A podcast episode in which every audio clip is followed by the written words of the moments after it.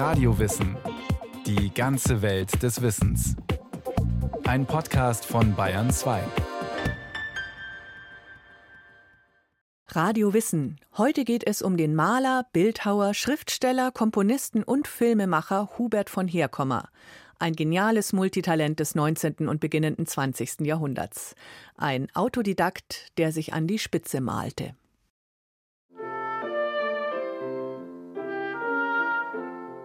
Ja, wir sehen ein ganz außergewöhnliches Denkmal des Historismus, 1884 bis 1888 erbaut, das man erstmal gar nicht zuordnen kann. Also man betritt diesen Turm über ein Portal, das schon Porträtköpfe zieren, über eine zweiläufige Treppe.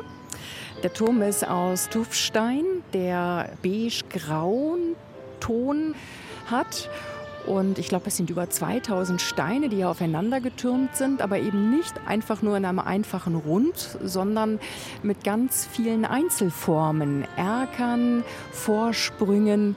Und der Turm ganz oben läuft dann in einer Plattform aus mit ganz vielen Fenstern, aus denen man Aussicht in die Umgebung genießt.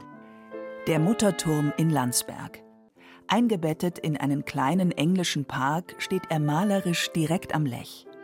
1884 bis 88 ließ ihn Hubert von Herkommer nach seinen eigenen Entwürfen hier am sogenannten Papierfleck errichten. Für den Bau orderte er eigens einen Kran aus Amerika, wie die Historikerin Sonja Fischer erzählt. Sie ist die Leiterin des Herkommer Museums, das hier untergebracht ist. Die Idee war, tatsächlich ein Familiendenkmal zu errichten. Und das sollte nicht nur an seine Mutter erinnern. Ein Turm ist nicht irgendein Gebäude, es ist weithin sichtbar. Und dieser Stolz als einfacher Handwerkersohn, diesen gesellschaftlichen Aufstieg durch seinen künstlerischen Beruf aus eigener Kraft geschafft zu haben, das symbolisiert dieser Mutterturm. Und das hat er auch im Familienwappen wiedergegeben. Also mit diesem in propriis alis auf eigenen Schwingen oder auf eigenen Flügeln soll genau das verdeutlichen. Der Mann, der es auf eigenen Schwingen als Maler ganz nach oben geschafft hat, kommt 1849 in sehr bescheidenen Verhältnissen zur Welt. Im kleinen Wallfahrtsort Wahl, keine zehn Kilometer von Landsberg entfernt. Er ist der einzige Sohn von Lorenz Herkommer und seiner Frau Josephine. Huberts Eltern sind arm, aber begabt. Josephine als Musikerin und Lorenz als Kunstschreiner der zur Zeit von Huberts Geburt gerade in Wahl einen Hochaltar im neugotischen Stil anfertigt. Damit kommt etwas Geld in die Familienkasse. Geld, das für eine Überfahrt nach Amerika ausreicht. Herr Kummers Vater war Kunstschreiner und plante für sein Haus in Wahl also seine Familienlinie kam eben mit mehreren Generationen aus diesem kleinen Ort, ein Erker an das Wohnhaus anzubauen. Und das ist ihm verwehrt worden. Und das war mit einer der Gründe, dass er nach dem Ausgang der politischen Revolution 1849 einer der vielen Deutschen war, die enttäuscht Deutschland den Rücken gekehrt haben und in die neue Welt gegangen sind. Hubert ist zwei Jahre alt, als er zusammen mit seinen Eltern das Schiff besteigt, das sie nach Amerika bringt. Die Herkommers suchen zunächst in New York, dann in Cleveland ihr Glück. Es werden sechs harte Jahre, in denen Josephine für den Familienunterhalt sorgen muss. Keine leichte Zeit, wie auch dem Porträt anzusehen ist, das Herkommer später von seiner Mutter malt. Es zeigt Josephine mit erschöpftem Gesichtsausdruck. Man kann hier in der Vitrine, das ist ein sehr eindrucksvolles Zeugnis, das Notenheft seiner Mutter Josephine sehen. Die hat die Familie ernährt, als sie dann nach Amerika gegangen ist, weil der Vater tatsächlich als Kunstschnitzer dort nicht die Auftragslage gefunden hat, die er sich versprochen hatte. Und sie hat Musikunterricht gegeben, Klavierunterricht. 1857 beschließen die Herkommers, nach Europa zurückzukehren und sich im englischen Southampton niederzulassen. Hubert ist acht Jahre alt und wird bis zu seinem 18. Lebensjahr hauptsächlich von seinem Vater unterrichtet. Das spart das Schulgeld. Es dauert nicht lange, bis auffällt, dass der junge Herkommer außergewöhnlich gut zeichnen kann. Ein Talent, das seine Eltern fördern und ihn mit 14 Jahren auf die Kunstschule in Southampton schicken. Doch der Unterricht langweilt Hubert. Noch dazu muss er in seiner Freizeit die Aquarelle seines Lehrers kopieren. Er bevorzugt eigene Motive und lässt sich mit 19 Jahren als freischaffender Künstler in London nieder. Dort beginnt er Genrebilder aus dem sozialen Milieu zu zeichnen. Illustrationen, die ab 1870 in der Wochenzeitung The Graphic veröffentlicht werden. Und Aufsehen erregen, wie der Kunsthistoriker und ehemalige Leiter des Herkommermuseums Hartfried Neunzert ausführt. Van Gogh schreibt zum Beispiel an seinen Freund Rappert, der auch Maler war, dass er findet, Herkommer ist ganz großartig. Und da erwähnt er diese Dinge, die er in der Graphic gesehen hat, zum Beispiel auch dieses Armenhaus für die alten Frauen, das einen bis heute erschüttert, wenn man das sieht, wie Herkommer da das Altwerden als in dieser Form nicht sehr erstrebenswerte Möglichkeit sieht und zu Papier bringt.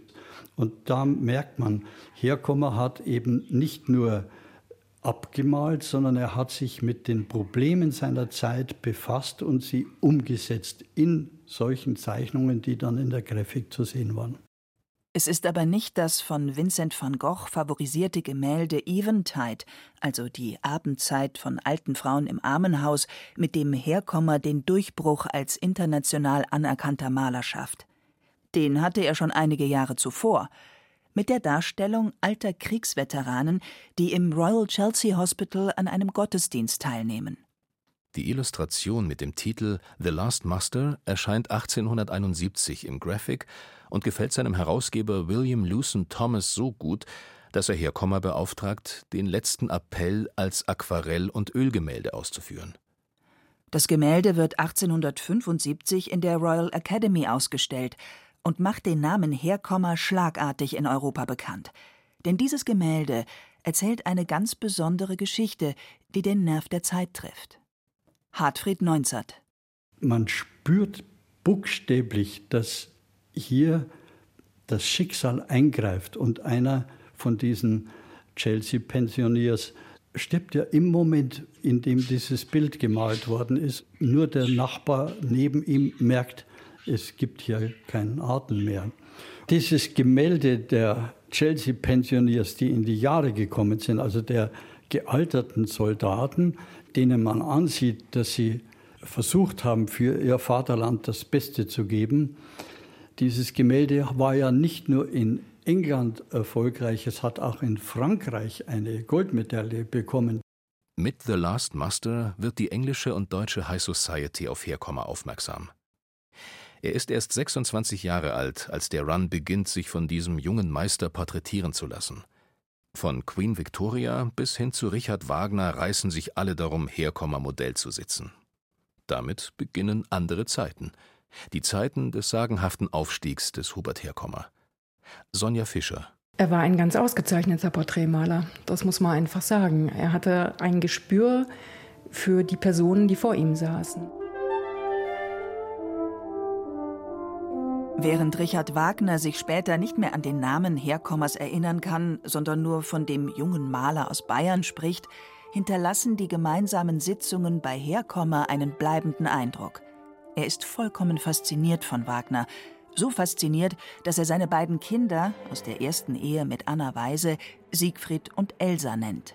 Ich glaube, er hat ihn sehr bewundert. Er mochte seine Musik und er äh, hat die Arbeit Wagners immer verstanden als Versuch, ein Gesamtkunstwerk zu schaffen. Und das hat er für sich als Künstler, so denke ich, auch in Anspruch genommen. Für ihn sollte der Mutterturm oder seine Bühnenstücke, seine Filmstücke sollten immer ein Gesamtkunstwerk werden. Insofern gab es da sicherlich eine geistige Verbundenheit mit Richard Wagner. In Bushey, nahe London, wo Hubert Herkommer sich 1872 ein Haus kauft und mit seiner Familie lebt, eröffnet er nicht nur eine eigene Kunstschule, sondern macht sich auch an eigene Kompositionen.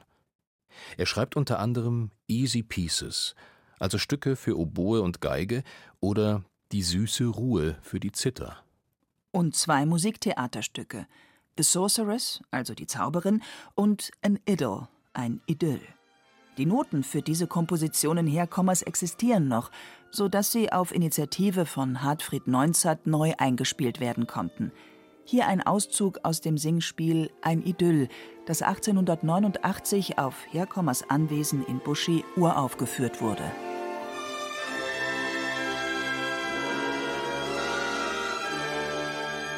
Hartfried Neunzert.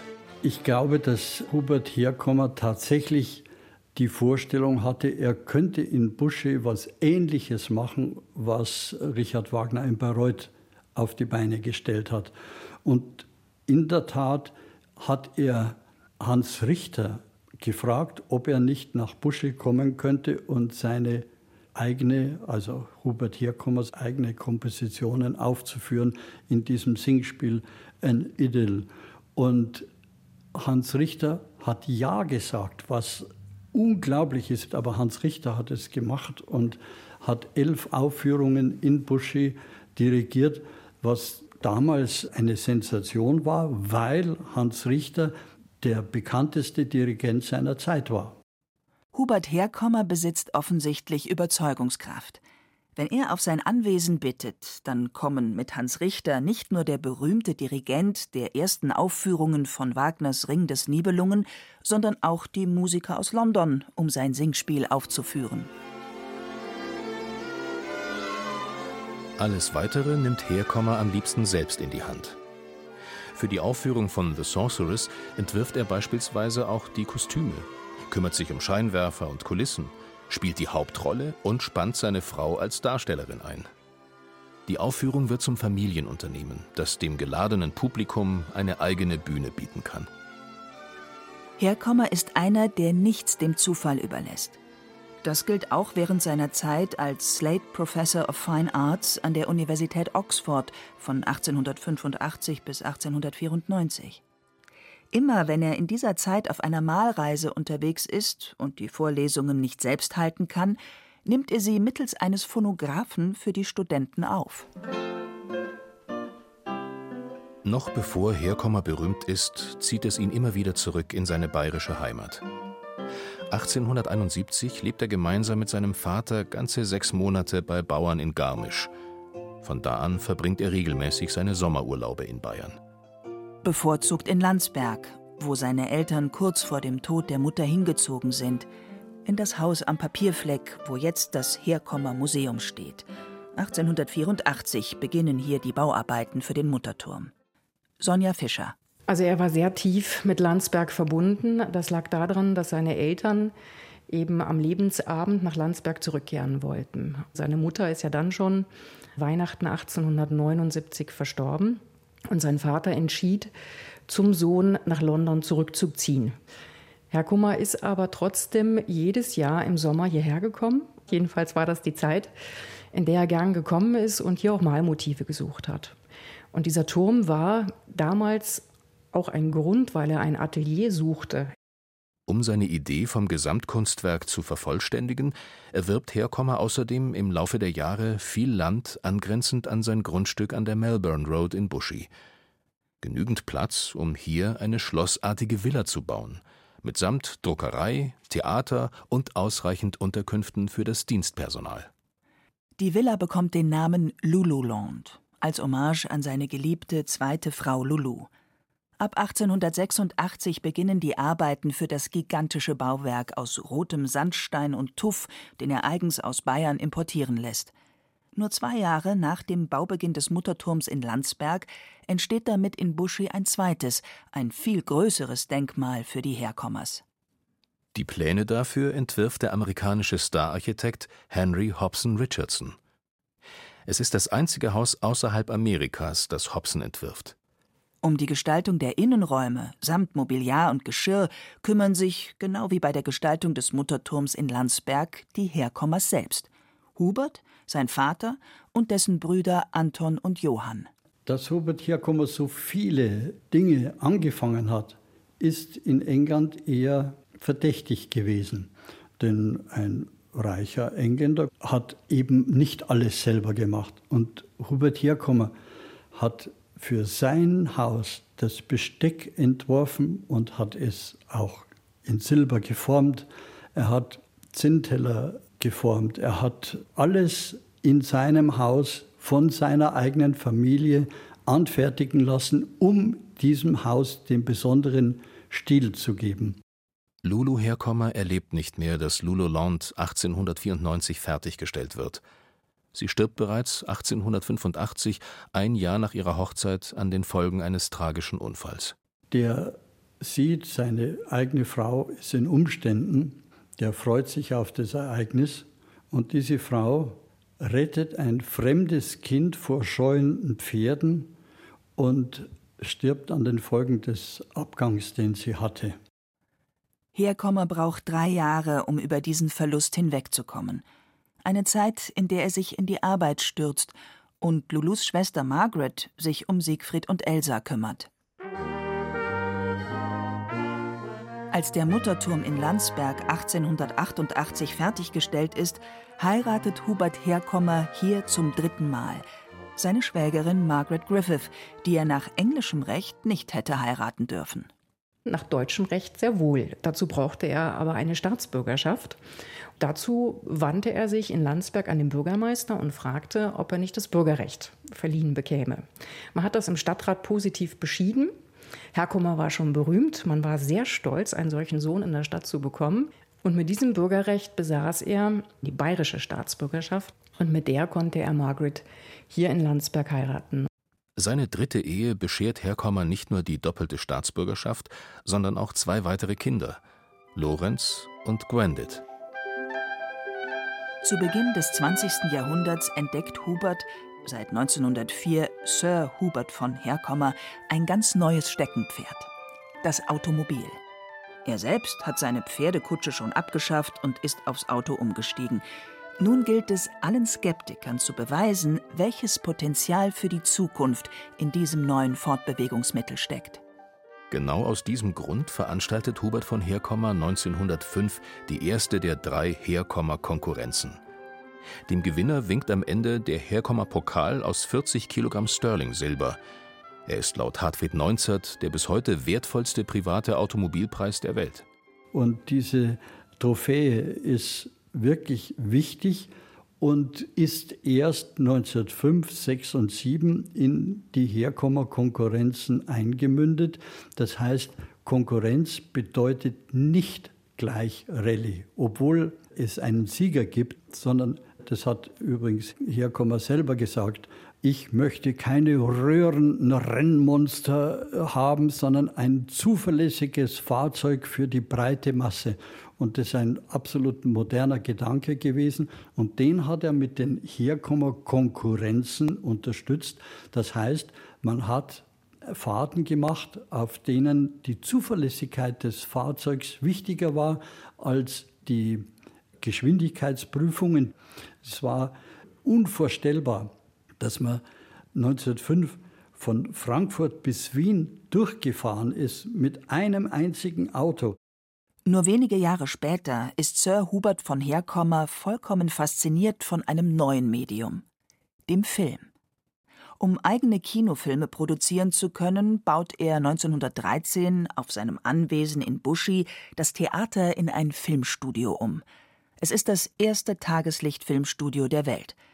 Zusammen mit seinem Sohn Siegfried gründet er die Herkommer Film Company Limited. Warum es Herkommer reizt, sich als Filmemacher der ersten Stunde auszuprobieren, liegt für den Filmhistoriker Robert Fischer auf der Hand. Er hat sich für seinen Dokumentarfilm auf eigenen Schwingen die Visionen des Sir Hubert von Herkommer eingehend mit der Vielseitigkeit Herkommers beschäftigt. Film war natürlich etwas, was ihn sofort gereizt hat, sich auf dem Gebiet zu betätigen, weil Film ist ja eine Verbindung aus Theater, Musik, Schauspiel und Bühnenbild etc. Und natürlich hat er angebissen sofort. Oder anders ausgedrückt, visionär, der er war, hat er sofort erkannt, das Potenzial, was in dieser siebten Kunst steckt. Es sind Stummfilme, die Hubert von Herkommer in seinem Studio dreht, das technisch aber so perfekt ausgestattet ist, wie es 1913 überhaupt möglich ist. Und so leistet Herkommer Pionierarbeit, noch bevor die Twickenham Film Studios in London eröffnen.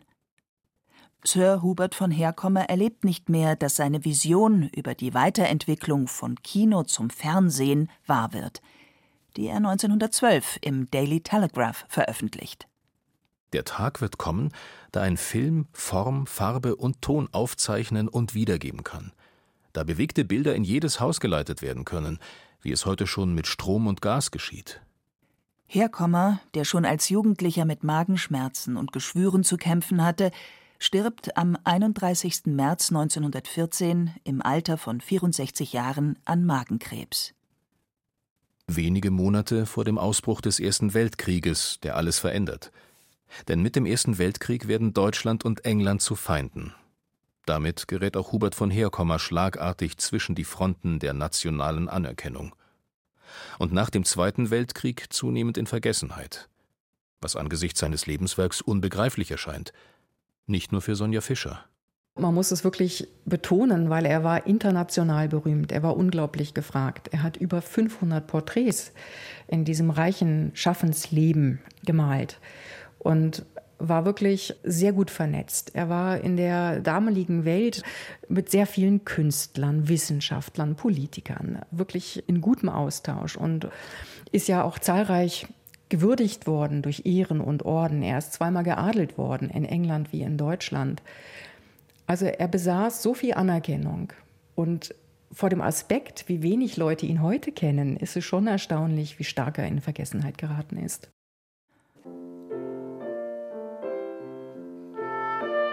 Doch ganz vergessen ist er selbstverständlich nicht.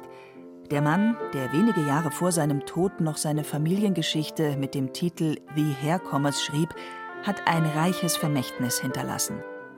Das nicht nur in Landsberg, sondern längst auch wieder in Buschi gewürdigt wird. In dem Ort, wo Hubert von Herkommer begraben ist, erinnert seit 1993 auch das Busche Museum an den Mann, der es auf eigenen Schwingen ganz nach oben geschafft hat. Es geht bis heute eine Faszination aus von Sir Hubert von Herkommer, diesem vielseitigen und genialen bayerisch-britischen Ausnahmetalent, der als Künstler und als Pionier des technischen Fortschritts Großes geleistet hat.